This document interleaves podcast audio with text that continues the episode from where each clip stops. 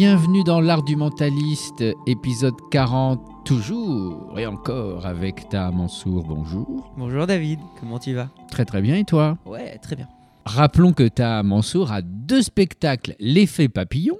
La mystérieuse histoire de Thomas Polgaras. Exactement, vous trouverez toutes les infos en description euh, de cette vidéo ou de ces audios. Aujourd'hui, j'aimerais vous parler juste de, de trois anecdotes particulières qui me sont arrivées en spectacle et de comment j'ai réussi à, à- à m'adapter et me sortir de cette situation-là. J'ai choisi ces trois anecdotes parce qu'elles reflètent des problèmes qu'on pourrait avoir dans la vie personnelle ou dans la vie professionnelle dans d'autres secteurs aussi, Ben, sans être artiste sur scène. sans être artiste sur scène. Et donc, un, c'est fun de vous montrer aussi euh, le, le Bon, coulisses oui. un peu des choses qui se passent mal. Les côtés off et les, Et en les plus de ça, euh, de vous partager un peu euh, l'état d'esprit que j'avais et comment j'ai réussi à m'en sortir. Il y a un moment dans la mystérieuse histoire de Thomas Polgaras où je demande à quelqu'un de penser à un problème qu'ils ont actuel. Mhm. Donc je fais monter la personne sur scène, elle s'assoit à côté de moi, etc. Et je commence à, à jouer un peu le rôle d'un voyant qui essaie de deviner son problème. Et mon objectif, c'est de créer une espèce de mini-séance de voyance Oui, de la fausse voyance. hein. de la fausse voyance, bien sûr. C'est le personnage de Thomas Polgaras à ce moment-là Mhm. qui euh, joue le rôle d'un voyant. Enfin, de la fausse voyance qui fonctionne très bien sur les gens parce que tu Mhm. utilises les techniques qu'utilisent beaucoup de voyants. À voir les épisodes précédents qu'on a fait sur les Bien voyants. sûr. Et donc, du coup, je lui demande de se concentrer sur un problème. Et mon objectif, euh, en tout cas, Thomas Polgaras, le personnage, euh, en tant que voyant, va commencer à dévoiler des choses sur son passé, son présent et son futur. Sauf que là, je réalise très rapidement, à partir de. avec plusieurs techniques, sans entrer trop dans les détails de, de comment j'ai fait, mais je commence à réaliser qu'il y a un truc un peu louche dans son problème. Et j'ai une intuition assez forte qu'elle est en train de penser à son amant. Ah, la, la femme que j'avais. alors un petit conseil, hein, si, si vous êtes euh, dans l'adultère, n'allez pas au théâtre euh, avec la mauvaise personne, c'est compliqué. Surtout, ne pensez pas à ces problèmes. Laissez-moi, genre, je sais pas, moi, euh, ma voiture est en panne et beaucoup mieux que j'ai un C'est vrai, ouais, c'est ça. Donc c'est très compliqué. Euh, là, je commence à réaliser ça. Et surtout, le pire, c'est qu'elle était venue avec une personne dans la salle, donc probablement son mari. Je vous dirai pourquoi je sais. Là, j'ai plusieurs stratégies. Donc j'essaye de d'éviter le problème. Donc je commence à lui dire, Hmm, euh, j'ai l'impression que vous pensez à quelqu'un euh, qui... Ah, j'ai l'impression que c'est pas un problème autour de l'argent ou, ou de votre métier. Non, c'est un problème émotionnel. Et là, ce qu'elle fait, c'est qu'elle me fait, oh oui, vas-y, continue. Ah, Je suis en mode, mais c'est pas possible. Et du coup, je me trouve dans une situation. Donc, j'essaie de lui dire de plus en plus des choses. Dans ma tête, ce que j'essaie de faire, c'est. J'essaie de développer un, un- Je me retrouve dans un cul-de-sac. Qui est un vrai problème. J'ai passé tellement de temps avec elle que j'ai un besoin dramatique pour le public de révéler des choses. Si je la ramène à sa place, je vais perdre l'attention du reste du public. Parce que j'ai une attente de résultat. J'ai mis un process, j'ai mis des bougies, etc. Donc si je ne révèle rien sur elle, le public va être déçu et je les perds sur tout le reste du spectacle. Mais en même temps, je me vois très très mal dire bah tu penses à ton amant. Donc je commence à réfléchir sur comment je vais accepter ce problème-là. Je commence à me dire du coup, ce que je vais faire, c'est dévoiler des éléments précis par rapport à son truc qui vont montrer au public que j'ai deviné des choses, mais qui peuvent sous-entendre autre chose sans que le public ait précisément une idée de c'est un amant. Donc je commence à essayer de réfléchir il à un... faut être très subtil pour ça. Donc je commence à réfléchir sur un langage double. Donc je lui dis des trucs du style euh, oui en fait euh, euh, vous êtes en train de penser à un certain problème. Je sens une personne, un homme qui vous vient à l'esprit. C'est pas un ami à vous, mais je sens que vous avez une interaction particulière avec lui. Ça pourrait être un, un mec au boulot, etc. Toi, si t'es dans le public, tu comprends pas. Mais elle, mon objectif, c'est de lui faire comprendre en mode j'ai compris ton problème, laisse-moi tranquille. Tu lui fais des petits clins d'œil, quoi. Pour dire, attention, je vais aller là-bas. Et en fait, à chaque fois qu'elle me disait Oh, oui, vas-y, continue. Et c'est elle qui me poussait à continuer. Au bout d'un certain temps, moi, je me dis Mais c'est pas possible. Elle me pousse à continuer. Allez. Donc là, j'arrive même à la bouche où je commence à lui dire euh, Je sais pas pourquoi, mais je vois un triangle dans ma tête. Le fameux triangle amoureux, fameux très triangle connu amoureux. des scénaristes. Et donc, du coup, elle me fait Oui, vas-y. Donc j'étais, mais je- je- j'en pouvais plus. Au, bout d'un certain temps, je pense que c'était elle qui voulait que je, elle voulait faire passer un message à son mari, j'en sais rien, parce qu'il n'y a aucune raison pour laquelle elle, elle ferait ça. Euh, autre que euh, je veux passer un message direct à mon mari. Et donc à la fin, je me dis, bon, bah, je ne peux pas dévoiler un amant, euh, je vais m'en sortir en dévoilant le prénom du mec auquel elle pense. Comme ça, cela la libère. Ça crée quand même un climax pour le numéro. le public est ravi sans qu'il sache précisément qu'elle a un amant. Parce que toi, en tant que public, si je te dis, je pense à un triangle, tu as un problème avec un mec probablement au boulot, etc., tu vas pas nécessairement penser à ça. Non. Voilà. Parce que j'ai aucun moment prononcé le mot amour ou affection. C'est ça qui était important. Et donc à la fin, je lui fais, bah, concentrez-vous sur cette personne-là. Euh, vous pensez à Jean-Charles, ou je sais plus trop son prénom. Et là, il me fait, oui, c'est ça. Je lui fais, ok, bravo. Attends, t'as deviné son prénom? Oui, absolument. J'ai deviné son prénom. Mais ça, c'est une autre histoire. J'ai deviné son prénom. Et, euh, et du coup, ça, ça, a créé un climax. Le public était ravi. D'ailleurs, fun fact, euh, je voyais son mari euh, dans la salle et j'ai deviné que c'était son mari parce que, en fait, plus j'avançais, plus je le voisais se renfermer dans sa chaise en serrant ses mains et, et en, en, fermant ses bras de plus en plus. Le gars pas bien, quoi. En croisant ses bras de plus en plus. J'étais en mode merde, ok. Mais je pouvais rien faire d'autre. Elle me coinçait dans une situation. Et ce qui était très drôle d'ailleurs, c'est quand elle est revenue à sa place, elle s'est installée à côté de lui et elle l'a, euh, elle, l'a poussé du coude en lui faisant C'est fou, hein Elle s'est pas du tout rendu compte de la gênance du, du truc. Ou alors, moi je pense qu'elle voulait lui transmettre un message. Moi je pense qu'elle a utilisé euh, ça. Euh, qu'elle a utilisé ça comme un, comme un moyen de libération. Ça faisait des mois qu'elle voulait lui dire, j'en sais rien. Ça s'appelle une demande de divorce en public. Mais du coup, ça change des demandes de mariage. C'est vraiment euh, très drôle parce qu'on me demande souvent ce qui peut se passer euh, en spectacle. Voilà, j'ai ce genre de situation qui peut m'arriver. Ça mourir de rire, moi ça m'avait vraiment gêné. Euh, le, truc qui est important derrière ça, c'est tout d'abord la notion d'accepter ce problème-là et surtout d'essayer de le détourner et d'anticiper les attentes. C'est-à-dire que je ne voulais pas foncer dans le mur. Je ne peux pas foncer dans le mur et raconter la moindre chose. En revanche, ce que j'ai fait, et ce que vous pouvez faire, c'est supposons que vous êtes dans une situation où il y a plusieurs attentes en face de vous. C'est exactement ma situation. Il y avait l'attente par rapport à elle, il y avait moi mes valeurs, mes attentes par rapport à moi, il y avait l'attente de son mari et il y avait l'attente du public. C'était des choses qui, moi, me perturbaient. Si je reste focalisé sur le oh là là, c'est qu'un problème perturbant, je ne vais pas réussir à m'en sortir. Donc, ce que j'ai fait, c'est que j'ai séparé les différentes attentes et j'ai répondu à chaque attente individuellement. Donc, je me suis dit, quelles sont les attentes du public? Avoir des éléments précis donc, j'ai commencé à lui dire des éléments précis et à éliminer des choses que ça ne serait pas. Donc, j'ai commencé à lui parler par la négation. Tu n'es pas en train de parler, euh, tu n'es pas en train de penser à ta bagnole. Non. Tu n'es pas en train de penser à ton boulot. Non. Ça, quand je fais ça, pour le public, tu dis c'est fou. Comment est-ce qu'il sait qu'elle n'est pas en train de penser à sa bagnole? Ça, c'est la première attente. Attente par rapport à elle. Je ne veux pas lui révéler qu'elle a un amant, et surtout par rapport à moi aussi. Donc, je me suis dit quelles sont les choses que je ne veux pas dire? Et eh ben, ça va être tout ce qui est amour, affection, relation, intimité, etc. Et ben en mélangeant ces deux attentes-là. Tu procèdes par élimination aussi. Exactement. Et donc ce que ça m'a fait, c'est que je me suis dit, l'attente par rapport au public, c'est avoir des éléments précis. L'attente par rapport à elle, c'est euh, ne pas parler d'amour ou être vague là-dessus. Donc conclusion, j'ai commencé à donner des éléments précis que j'aurais jamais pu deviner sur son problème à elle, sans jamais évoquer le mot amour. Donc c'est pour ça que j'ai parlé de, de connaissance. Mhm. C'est pour ça que j'ai parlé de tu penses à un homme mais en fait, toi, si tu t'es engueulé avec euh, ton boss, tu penses à un homme aussi, etc., etc. Et donc ça, c'est quelque chose que vous pouvez faire quand vous avez un problème où vous vous sentez vraiment mal. En général, les émotions prennent le dessus. Eh bien, ce que vous pouvez faire, c'est essayer de séparer vos attentes à vous, le cadre de pensée des différentes personnes, et essayer de voir le point commun. Quelle est la zone d'opération entre ces différentes attentes? Et c'est cet endroit-là où vous pouvez jouer. Hmm, bien vu, bien vu. Première euh, technique. Autre anecdote Autre anecdote. Euh, anecdote euh, plus émotionnellement complexe, pas euh, drôle cette fois-ci, mais assez intense.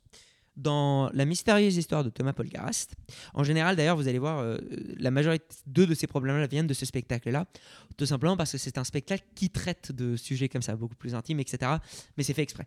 Le, public vit dans un espèce de cocon où tout le monde se sent dans une bienveillance et tout le monde repart en connaissant les autres personnes avec qui ils sont venus voir le spectacle. Oui, c'est un spectacle qui mêle mentalisme et, euh, théâtre. Hein, Exactement. Donc c'est du mentalisme théâtralisé dont les, les, les, les gens sont des héros de l'histoire. personnages. Et donc en fait, quand vous venez voir, vous ressortez comme si vous avez vécu un, un cocon. Euh, intime de partage avec d'autres personnes. Donc parfois ça peut être très intime. Et à un moment donné dans ce spectacle, sans trop vous spoiler si vous l'avez pas déjà vu, et pour ceux qui l'ont vu, ils reconnaîtront ce passage-là. À un moment donné, je joue Thomas Polgaras, du coup le voyant, qui déroule une séance de voyance euh, dans un théâtre. Et donc du coup, je demande, à tout le, je demande à tout le public de penser à des questions sur eux-mêmes à laquelle ils voudraient avoir une réponse. J'en prends plusieurs et je commence à dévoiler des choses sur eux et je réponds à ces questions-là. en utilisant entre autres du cold reading. On en a déjà parlé, le Ouais, cold reading, dans un précédent épisode. Absolument, où tu étais très bon d'ailleurs à le faire. Merci. Là, le problème, c'est que j'avais fait monter quelqu'un et très rapidement, j'avais commencé à avoir des signes que le problème était assez fort. Et j'ai eu une intuition très forte là-dessus. Et du coup, pour vous dire directement, j'ai été très cash avec lui.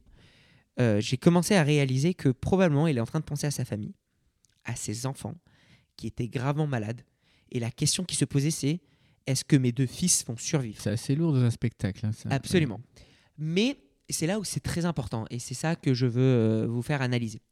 Quand je l'ai fait monter, j'ai commencé à deviner des choses. Et vous l'avez peut-être un peu remarqué dans le cold reading, il y a beaucoup d'intuition, mais il y a aussi une procédure à faire. La procédure est invisible, mais j'ai besoin de travailler avec la personne. À partir du moment où j'ai deviné ça sur lui, à partir du moment où j'ai eu cette intuition-là, je ne peux pas lui dire Désolé, je, je n'ai pas de réponse, assis-toi. Je ne peux pas lui faire ça. Il y a une attente. J'ai besoin de répondre à ça. T'imagines, imagine-toi que tu es en train de penser à une question vraiment difficile, tu as envie d'une réponse. Donc si je te fais Ah euh, non, pardon, euh, ça a l'air grave, euh, non, non, je suis désolé David, euh, assis-toi, on passe à une autre personne. Oui, puis en plus, tu as une responsabilité en même temps. Exactement. Donc tu vas être hyper gêné si je te dis euh, je vais pas répondre à ta question. Parce que tu dis purée, c'est horrible, tu vas penser qu'à ça. Les autres, ils vont penser qu'à ça, c'est horrible. Donc tu es obligé d'accepter ça. Et ça, c'est la chose la plus difficile à faire, mais tu es obligé de le faire.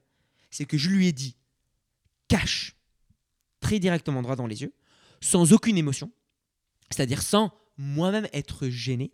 Attention, pas sans opathie, hein, sans aucune émotion, moi, de ma part. Je lui ai dit tu es en train de penser à tes enfants qui sont gravement malades et tu te demandes s'ils vont survivre. Le seul fait de moi-même ne pas être gêné par ça fait qu'on accepte la situation. Donc lui, il a commencé à pleurer à ce moment-là, il m'a affirmé, il m'a confirmé euh, mon intuition. Alors, ce que j'arrive pas à comprendre, c'est comment tu, tu devines ça? Parce Alors, que c'est quand même très précis. C'est très précis. Très, très précis. Bah, c'est mon métier, David. Écoute, euh, oui, mais euh, moi, ça me suffit pas. Moi, je, Ça te suffit pas. Je, je comprends, je euh. il y a de l'intuition, il y a un mélange de cold reading, il y a des techniques euh, de lecture de non-verbal. Tout ça est mélangé pour, pour- pour te faire simple. Euh, Quand, quand je l'ai vu en train de me regarder, j'ai deviné qu'il pensait à sa famille. Ça, c'est de l'intuition. C'est du travail de... euh, j'ai passé beaucoup de temps, moi je passais énormément de temps tous les jours à observer les gens dans la rue, dans le métro, etc. Et à essayer de me demander quel type de problème ils ont.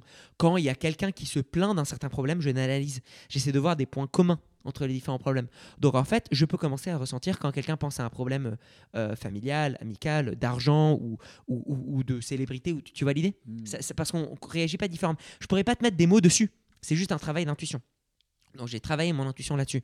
Ensuite, j'ai commencé à, à utiliser des stratégies linguistiques pour deviner des choses sur lui sans qu'il s'en rende compte. Tu l'as vu dans le cold reading. Tu peux deviner oui, énormément de choses j'ai mes propres systèmes que j'ai développés euh, pour euh, un peu avancer là-dessus, mais le cold reading et, et l'analyse des gens. euh, donc, quand j'ai eu toutes ces pièces de puzzle qui sont, sont mélangées, imagine vraiment un ensemble de, de pièces de puzzle. Ouais, c'est ça. hein. Quand elles se sont mélangées, moi j'ai eu l'image de ça. Peut-être que j'ai tort, mais c'est pour ça que j'ai besoin de lui faire confirmer. En gros. Donc là, il me le confirme. Très important là-dessus. Et je vous le dis, je n'aurais pas pu le faire s'asseoir. La meilleure solution, c'est d'accepter la situation. On ne peut pas faire autrement. C'est la meilleure solution. Parce que si je lui dis, euh, non, j'ai pas de réponse à ta question, t'imagines Euh, C'est pire. Il va, il va- il va penser qu'au Au pire. pire. Exactement. Et pour les autres, ils vont penser à rien d'autre que lui. Donc je peux pas. Donc là, par contre, en revanche, si je commence à lui faire Oh non, oh non, c'est horrible. Oh non, t'es en train de penser à tes enfants. Je peux pas Ah, non c'est pas terrible non plus. ça. Voilà. Parce que euh, ça crée du drama. Il ne faut pas créer du drama. Ce Tu- que je veux tu- faire. Oui, tu théâtralises un- une réalité. et Ça, Je ne veux horrible. Alors que si je le regarde droit dans les yeux, moi je m'ancre et je lui dis, de manière objective, en ce moment, tu es en train de penser à tes enfants qui sont malades et tu te demandes s'ils vont survivre. Là, c'est un oui. Et ce que ça, ça permet, ça crée une empathie plus forte et c'est exactement la réaction que j'ai anticipée, c'est que lui, cela a permis de libérer ses émotions. Il a commencé à pleurer à ce moment-là, mais c'est ce que j'attendais. Maintenant, deuxième étape. Une fois que j'ai accepté cette situation, comment j'avance? Parce que c'est pas évident. Eh bien, là, j'utilise la technique de détournement, de lateral thinking, euh, de, de pensée latérale. C'est-à-dire que je ne vais pas aller droit dans ce problème-là, j'essaie de voir si je peux résoudre un autre problème parallèle. Parce qu'on est d'accord. Par rapport à ces enfants, alors moi je le précise, je n'ai pas de pouvoir de voyance et je ne pense pas qu'il y ait quelqu'un dans le monde qui ait un pouvoir de prédiction. Ça, c'est dit. Hein. Vous l'avez entendu. Hein. Je, je précise là-dessus. Donc, je ne vais pas lui dire, j'aurais pu, lui faire une prédiction positive. On a parlé de la prophétie autoréalisatrice. Mais je ne vais pas lui faire ça. Parce que ça va lui créer de la culpabilisation si jamais la, la, la prédiction est fausse. C'est que c'est un truc que je ne contrôle pas, le truc médical. Donc je ne peux pas lui dire, rassure-toi, ça va bien se passer. Parce que si ils, ils viennent de, de pire en pire euh, le mois d'après, lui, il va culpabiliser à mort. C'est très grave d'aller sur ce terrain-là. C'est ce que, ce que font certains voyants. C'est terrible. C'est faut- horrible et c'est vraiment grave. Je ne peux pas non plus lui dire, écoute, je ne sais pas, assis-toi. Parce que ça va le laisser dans une frustration. Lui, il a pensé à une question, il veut une réponse. Et je ne vais pas non plus lui dire, écoute, ils vont mal. Ce que d'ailleurs d'autres voyants font? Il y a d'autres voyants qui assument le pire et qui se disent, bon, bah au pire, ils vont mieux que c'est mieux. Mais je trouve ça mais détestable. Parce que la personne se sent mal.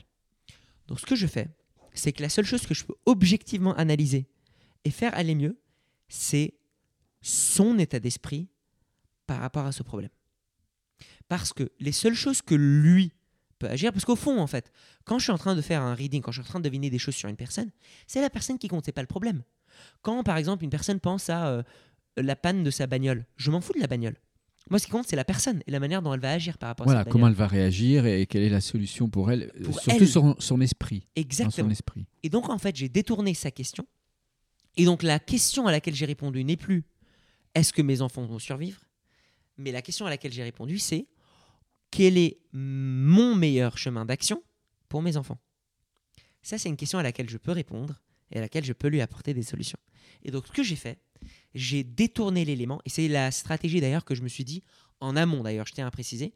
Euh, je me suis posé cette question-là de comment réussir à gérer les problèmes graves euh, parce que je savais que ça allait venir. Et donc en fait, j'ai réalisé que tout problème grave, j'ai eu un soir aussi pareil, une personne qui a pensé à euh, euh, quelqu'un qui est mort dans sa famille. Je ne vais pas lui dire euh, il va bien ou il va mal. Enfin, je ne peux rien lui dire là-dessus. Donc à chaque fois qu'il y a un problème à laquelle je n'ai pas de réponse, je détourne le problème et je réponds sur comment cette personne-là est affectée par ce problème. Comment prendre la réalité Exactement. Comment l'appréhender Et donc je lui ai dit, d'une manière neutre et empathique, en ce moment tu es en train de penser à la maladie de tes enfants et tu te demandes s'ils vont survivre. Et là j'ai enchaîné juste après et je lui ai dit, et tu es en train de culpabiliser parce que tu as l'impression que tu en fais pas assez pour eux. À ce moment-là, là j'ai basculé sur son ressenti à lui. Et donc là il a fait oui. Et j'ai enchaîné du coup en lui disant, sache une chose. Le seul fait que maintenant tu es en train de te soucier par rapport à eux, le seul fait que tu as passé énormément de temps pour eux fait que tu es déjà une très bonne personne par rapport à tous les autres qui n'ont fait aucune action. Donc je lui commence à le valoriser lui. Et du coup, pour le libérer, pour faire un peu comme un catharsis, je lui ai dit, tu passes énormément de temps pour eux. Tu es en train de faire énormément d'efforts et tu es en train de faire le maximum que tu peux faire. En lui disant, tu es en train de faire le maximum que tu peux faire, je suis aussi en train de non seulement le valoriser, mais aussi l'encourager à continuer dans cette direction-là, un peu comme l'épisode qu'on a parlé dans la semaine précédente. L'épisode de comment convaincre en mettant en place la valorisation. Donc en lui disant, tu es un très bon père, tu es en train de valoriser ça. Tu fais de ton mieux et tu peux pas euh, gérer euh, et contrôler une maladie. Mais Exactement. tu peux contrôler l'appréhension de cette maladie et l'entourage. Et tu es en train de faire de ton mieux. Et en fait, ça le pousse à continuer dans cette direction-là. Et à la fin, pour le libérer, je lui ai dit, j'aimerais maintenant que tu arrêtes de culpabiliser pour tout ce que tu es en train de faire. Et qu'à voix haute, tu nous dises à nous tous ce soir, je suis un très bon père. Et du coup, il a fondu en larmes et il a dit à voix haute, je suis un très bon père. Je l'ai pris dans mes bras, j'ai accepté son émotion et il s'est assis. À la fin du spectacle, il est venu me voir et il m'a remercié pour tout ce moment. Waouh, Et en fait, c'est beau. hein. c'est hyper intense et c'est ce que j'essaye. euh, J'avais déjà eu des discussions similaires avec des, des magiciens ou des mentalistes qui me disaient oui, mais en fait, il faut jamais traiter de sujets graves. Je ne suis pas d'accord. Il faut pas les traiter si vous ne savez pas comment les gérer. En revanche, ça, ça lui fait du bien et du bien sur le long terme. Attention, je précise aussi, c'est pas du bien juste émotionnel. C'est que ça lui a donné un catharsis. La clé qui est très importante, et c'est ça le conseil que je vais vous donner quand vous avez un, problème dans la vie de ce type-là, c'est avant tout de vous poser la question de ce qu'on appelle votre zone d'agissement, votre zone d'action. Quels sont les endroits où vous pouvez agir? En fonction aussi des compétences. Absolument. Parce que quand, quand les mentalistes disent Ah non, mais ça, c'est c'est pas des sujets pour nous, c'est parce qu'ils n'ont pas les compétences que toi, tu peux avoir. Bien sûr. Parce que tu as aussi ton passé, tu as aussi tes formations par ailleurs. Exactement. Donc tu peux te permettre d'y aller. Tu as un champ plus large qu'un mentaliste qui fait juste des numéros. Exactement. Et c'est pour ça que je l'assume, que je peux l'utiliser, que c'est pas quelque chose que je vais conseiller à d'autres ouais. personnes. Euh, J'utilise mon- ma base en thérapie, etc., pour, pour, pour donner des conseils là. Ne faites pas ce que vous ne savez pas faire. Et ça, c'est l'élément clé. Ce spectacle-là m'a pris énormément de temps d'écriture, non pas juste sur le côté narration, mais aussi sur le côté anticipation des numéros. Et je vois énormément de, de magiciens et de mentalistes faire des numéros et traiter des sujets sans avoir pris le temps de réfléchir auparavant des pires, des pires scénarios qui peuvent arriver. Juste la gestion en fait d'un public, de spectateurs qui, ont tous euh, leur vie et leurs Ouais. problématiques. Il y en a beaucoup qui le font pas. Et du coup, ils se retrouvent face à des situations qui ne sont pas anticipées. Et vous ne pouvez pas, et j'insiste, vous ne pouvez pas gérer une situation euh, comme ça, au mieux, si vous n'avez pas pris le temps d'anticiper les pires situations possibles. Donc, moi, ce que j'ai fait avant d'arriver à ce spectacle-là, je me suis dit, quels sont les sujets que je ne maîtrise pas? Je ne maîtrise pas le futur, je ne maîtrise pas le lien avec les morts, je ne maîtrise pas des sujets pour lesquels je n'ai pas d'informations. Et ça, c'est une vraie règle. Si quelqu'un se pose une question, même pareil, si quelqu'un se pose une question sur, euh, je sais pas moi, euh, est-ce que je devrais euh, investir dans. Ça m'arrive, hein, des gens qui posent des questions hyper. qui Dans le Bitcoin. Je ne peux pas répondre. Je n'ai aucune compétence là-dedans. Je ne vais pas lui dire oui, ni lui dire non, ni lui dire je ne sais pas. Parce que les trois sont mauvaises. En revanche, ce que je vais faire, et c'est la technique de détournement que je vous conseille d'utiliser dans votre vie, c'est de vous dire, derrière cette question-là, ou derrière cette situation que vous ne maîtrisez pas, quels sont les éléments en lien avec cette situation que vous maîtrisez? Hmm, D'accord. Par exemple, quelqu'un qui dit euh, Est-ce que tu peux me conseiller sur des investissements? Toi, tu dis non, là, ça, c'est pas ma compétence. Par contre, ton sujet, c'est l'argent. Quelle est la problématique autour de l'argent chez toi? Exactement. Parce que moi, je sais que ce que je peux maîtriser, c'est des conseils que je vais lui donner sur sa manière d'agir. Et donc, si je sens que, si je devine qu'un mec est en train de penser à est-ce que je devrais investir, moi, je vais lui dire, eh bien, je sens que tu as déjà fait des calculs. Et je sens le plus important, c'est que, et en, bien sûr en utilisant les autres choses que j'ai devinées, mais supposons que j'ai deviné qu'il en a parlé avec sa femme, tu vois.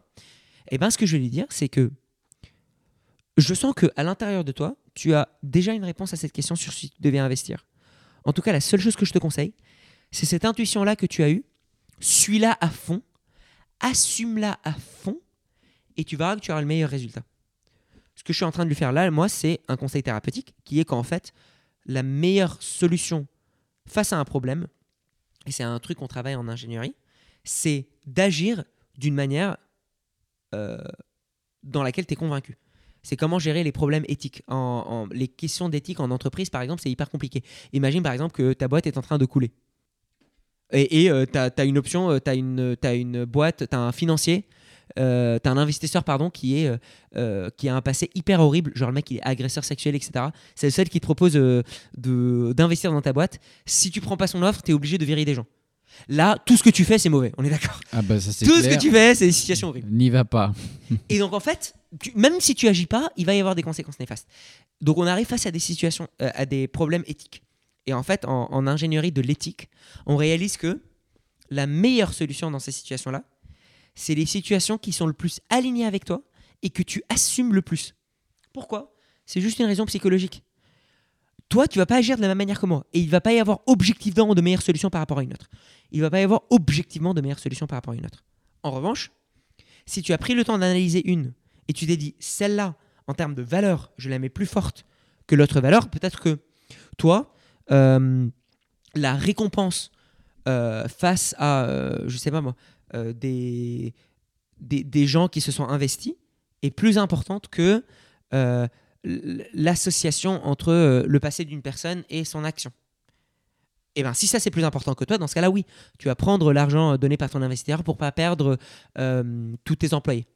C'est une manière d'agir. Tu vas te faire engueuler par des gens, c'est normal.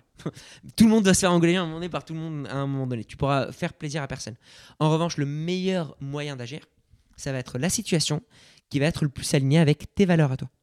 Et donc moi, quand je lui dis, pense à- au truc qui toi te rassure le plus et assume-le à fond, je suis en train de lui donner un conseil d'ingénieur. Ok. C'est tout Mhm. Parce donc, que Théa j'ai- Mansour a fait Centrale, hein, l'école d'ingénieur. hein. Et donc, du coup, la question, c'est euh, quand vous avez un problème et que vous n'avez aucune information là-dessus, par pitié, arrêtez d'utiliser votre mauvaise foi et de faire genre que vous connaissez. Assumez le fait que vous ne connaissez pas cette information-là. Vous serez d'autant plus, humble. Pareil, Et d'autant plus respecté. Parce que quand vous savez quelque chose, on sait que c'est vrai. Quand vous savez pas et que vous dites je Et ne ça sais se, pas, ouais, ça, ça. se voit. ça plus, se voit ouais, quand vous faites sûr. semblant. Ça, c'est un conseil aussi pour tous ceux qui passent un entretien d'embauche. Si on vous pose une question technique sur un sujet et que vous ne connaissez pas, ne faites pas euh, oui, oui, je sais, c'est le truc de. nanana. Ça se verra. Mm, mm. En revanche, assumez le fait que vous savez pas et essayez de trouver un lien avec votre domaine de compétences. Ah, très bon conseil, ça. Très bon conseil. Voici le deuxième, euh, la deuxième gestion. Troisième. Euh, troisième, c'était un, un- un problème qui était assez intéressant, qui était arrivé à une amie à moi. J'avais fait un spectacle à Centrale, à un moment donné, euh, euh, lors d'un festival qui s'appelle la Nuit des Troubadours. Je fais un petit coucou d'ailleurs aux aux gens à Centrale et aux anciens de Centrale qui reconnaissent euh, cette association-là. C'est un événement artistique où, en gros, pendant toute une soirée de 18h à 5h du matin, il y a des, spectacles, des trucs, etc. C'est- génial. Des cracheurs de feu, des lanceurs de flammes et tout. Et moi, je, ils m'invitent tous les années pour faire un spectacle de mentalisme. Donc, à chaque fois, j'invente des trucs nouveaux. Et à un moment donné, euh, dans un de mes spectacles, j'avais euh, fait monter quelqu'un sur scène de très réceptif en hypnose. J'avais fait plusieurs s- numéros de mentalisme, etc. Et cette personne-là, moi, je l'hypnotise euh, pour qu'elle euh, joue un numéro de piano euh, sous hypnose. Et elle arrive à jouer un numéro de piano, c'est facile. Ok, sans avoir fait de musique auparavant. Oui, absolument. Donc, c'est- Incroyable. je, suis, je suis très content de ce numéro-là, c'est hyper bon. euh, Les gens sont ravis, standing ovation, j'adore. Je la libère de l'hypnose, elle revient à sa place. Moi, je suis content de mon spectacle. Le public était ravi, j'ai de très bons retours et tout. Et là, j'ai un ami qui vient me voir après et qui me dit Ta, il faut que tu viennes. euh, euh, en fait, euh, on, va appeler cette personne Adeline. Comme ça, on garde l'anonymat. Et donc, il y, a- un pote à moi qui vient et qui me dit Ah, Il faut que tu viennes. En fait, Adeline, elle, te demande, là, elle est en train de, je sais pas, elle, a l'air d'avoir mal à la tête et elle te demande Elle a besoin de te voir. Je suis en mode C'est quoi ce délire? Donc, je vais la voir, je la vois par terre, un peu euh, la tête en l'air. Elle fait Ta, ta, je, je me sens pas très bien. Suis, Oula, il y a un truc chelou qui se passe là. La ça, ça, c'était plusieurs jours après le spectacle? Non, non, c'était juste après. C'était Juste après le juste après spectacle. Ok. donc je vais la voir et je me dis bon bah c'est pas grave, je vais lui faire un- une séance d'hypnose pour la pour lui redonner de l'énergie, pour qu'elle se sente bien, etc.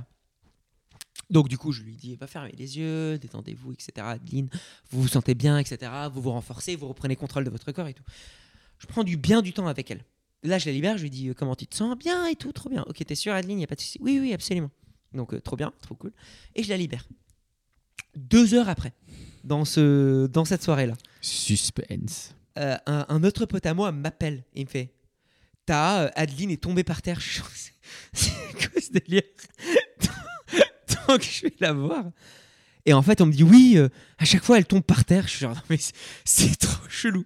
Donc je vais la voir et là je la trouve par terre.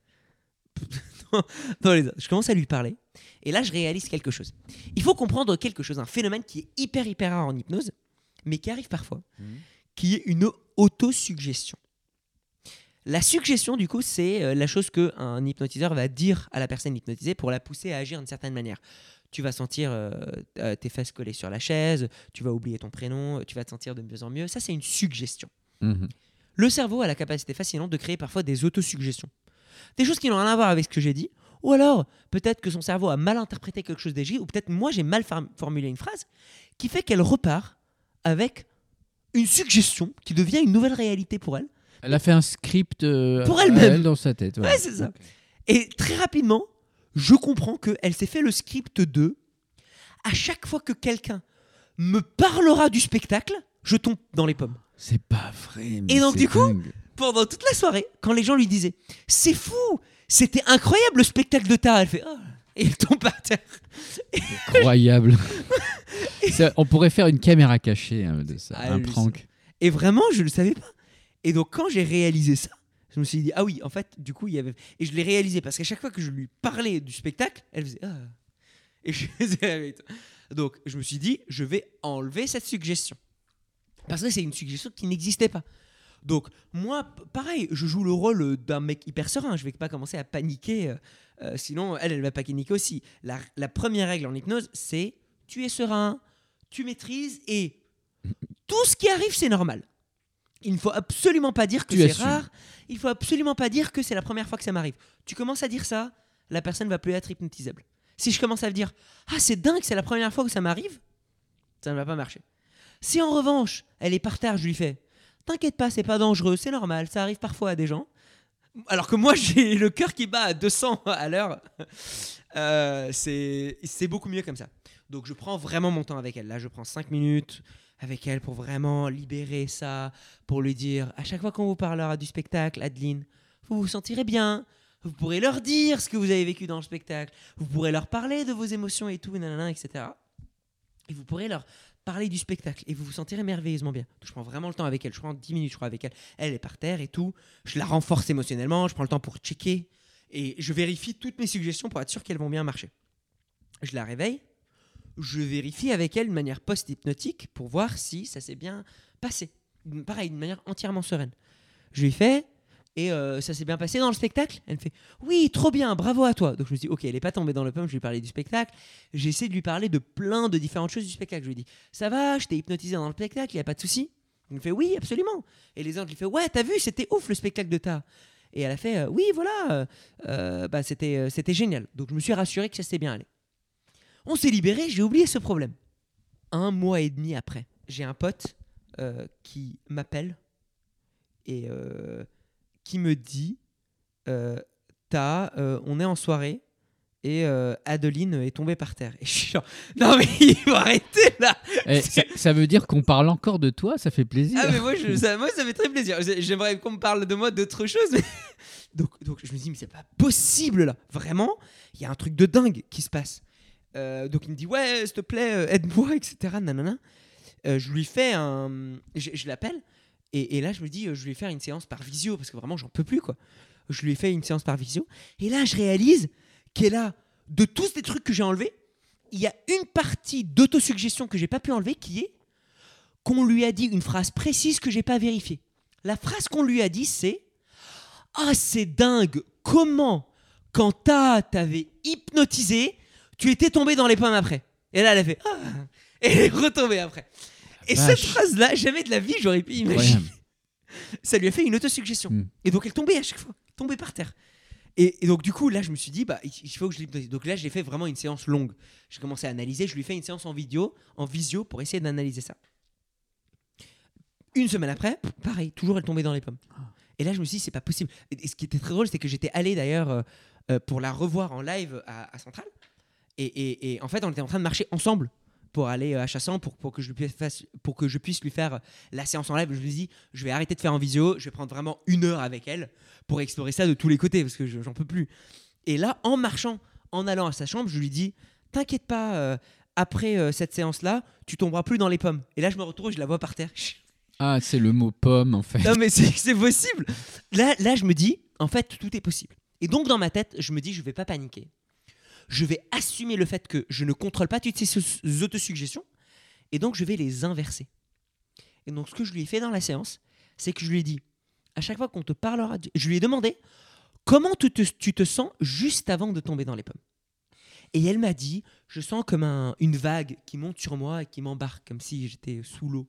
Je lui ai dit, ok, très bien, décris-moi cette sensation de la vague. Elle me dit, je sens comme une sensation de détente au niveau de mon cou, et après, euh, tout tombe à partir de mon cou. Et je lui dis, ok, très bien. À partir de cet instant, aujourd'hui, dès lors que cette vague reviendra, et dès lors que tu sentiras cette sensation dans le cou, tu ne tomberas plus dans les pommes, mais tu seras rempli d'énergie, comme si tu venais de boire une boisson énergisante. Donc je n'ai plus essayé d'enlever le truc parce que j'ai réalisé que ça marchait pas, enlever cette situation-là. Donc je me suis dit, il doit y avoir d'autres liens, ça doit être beaucoup trop profond, je ne peux pas le contrôler. En revanche, j'ai réalisé que la première action qu'elle avait mis en place, c'était parler de cette espèce de sensation dans le cou. Et donc je lui ai juste dit, la prochaine fois que tu sentiras une sensation dans le cou, tu seras vivifié, tonifié, comme si tu venais de boire trois Red Bull. À vie, maintenant, dès qu'elle aura une sensation dans le cou, elle pensera à trois Red Bull? Ça s'appelle un ancrage en, PNL. Et du coup, à la fin de la séance, elle a touché son café. Oh là, c'est trop bien mais moi, je veux ça, moi. Je pourrais te faire des petits shoots de, de coups. Euh, de un petit shoot de. C'est ce qu'on fait en hypnothérapie. C'est incroyable. C'est incroyable. La puissance du cerveau. C'est fascinant. Et pourquoi je voulais vous partager cette expérience-là? C'est que. Euh, pourquoi je voulais vous partager cette expérience-là, très rapidement C'est que j'aurais pu paniquer face à cette situation-là, ou j'aurais pu aussi faire autre chose, ce qui est un peu ce que Mesmer fait euh, dans ces situations-là, c'est éviter, dire mais non, mais c'est des cas à part C'est des cas exceptionnels, je vais pas m'intéresser à ça. Le, dernier tips que j'aimerais vous donner par rapport à cette séance-là, parce que de toute façon, il y a trois tips dans cette séance-là, c'est quand vous avez une situation inattendue. La réaction naturelle du cerveau, c'est d'enlever la responsabilité. C'est de dire je suis pas responsable. Et de partir dans ce qu'on appelle le biais de l'inaction. C'est un biais qui est très fort, qui fait que en fait, si tu es en train de voir quelqu'un en train de se faire dabasser dans la rue, tu auras peu de chances d'aller agir parce que tu as peur que si tu ajoutes, ça va te donner des résultats pires encore. Ça s'appelle le biais de l'inaction. Oui, d'en- d'envenimer la situation. Il y a énormément de situations qui montrent, euh, il y a des tests psychologiques qui ont montré, on a mis plusieurs personnes face à des caméras de surveillance et on les a laissées comme ça. Et en fait, ils voient un train en train de foncer, c'était un, un montage hein, bien sûr, mais euh, ils voient un train foncer euh, sur des, des travailleurs et ils peuvent, s'ils le veulent, appuyer sur un bouton qui va faire dévier le train et lui faire aller dans un chemin où il n'y a personne. C'est totalement safe. Très peu de gens le font. Parce qu'en fait, on- le, le cerveau se panique et en fait a peur des conséquences. C'est intéressant dans la majorité du temps, mais dans les situations de crise ou quand vous êtes en responsabilité, c'est très néfaste, le biais de l'inaction. Parce que vous dites, j'arrête de bouger. C'est ce qui fait que les managers, face à justement un- une situation grave, bah, ils veulent plus bouger. Moi, j'aurais pu pas faire ça. Moi, j'aurais pu dire, je comprends pas. Euh, je, je, je, je- c'est, un cas à part. euh, De toute façon, ou, ou alors nier ça, partir dans la mauvaise foi et dire, mais non, mais elle fait semblant. C'est ça. Ou te dédouaner, ou de dire c'est pas de ma faute. Quoi. C'est ça. Et ben en fait, je vais pas parler de faute. Je ne vais pas parler de responsabilité. Je vais assumer ma responsabilité d'une manière tranquille, mais sans penser de c'est de ma faute ou pas. Juste me dire, ok, je maîtrise la situation et on va s'en sortir. Et du coup, analyser quelles sont les conséquences. La première chose, j'ai analysé, c'était un truc que j'avais jamais imaginé de ma vie, c'est d'analyser que elle a- s'est donné une autosuggestion. Et la deuxième chose que je n'ai jamais pu maîtriser, c'est qu'en fait, toutes les séances d'enlèvement de cette autosuggestion n'ont pas marché. Et donc, je me suis dit, bah, ça n'a pas marché, c'est pas grave, on va la renforcer. Et donc, le tip que je vous donne, c'est quand vous vous sentez face à une situation inattendue, ne vous, ne vous justifiez pas avec mais non, mais c'est un cas à part. Vous aurez, vous aurez envie de faire ça. Assumez ce qui se passe, essayez de trouver de nouvelles solutions en essayant juste de vous dire c'est cool, je maîtrise, qu'est-ce que je peux faire à cette situation-là? Ok, prendre les choses en face, les assumer, les englober et trouver la solution. Et se mettre dans une posture, votre déjà. sans gêner les émotions. Voilà. Ben, merci beaucoup, Taha. Merci. plaisir. La semaine prochaine, on parle de quoi? La semaine prochaine, on parle d'un sujet qui, qui me tuera de rire, c'est les guérisseurs. Les guérisseurs avec euh. La pouvoir de Dieu ou pouvoir de quoi que ce soit qui guérissent les gens du cancer, de l'arthrose et Ah compagnie. oui, oui, ça c'est très dangereux. Mais vous voyez quand même que Taha, il arrive quand même à faire évanouir une personne à distance pendant des années. Donc, vous voyez, euh, il peut être guérisseur aussi. hein. Absolument. Donc, euh, ça sera pour la semaine prochaine. Vous avez effectivement toutes les sources et les, la description de cet épisode euh, sous, sous les vidéos et les audios, puisqu'il y a la partie vidéo maintenant que vous trouvez sur les réseaux. Et puis, la semaine prochaine, eh bien, on parlera guérisseur. À bientôt. À bientôt. Ciao, ciao.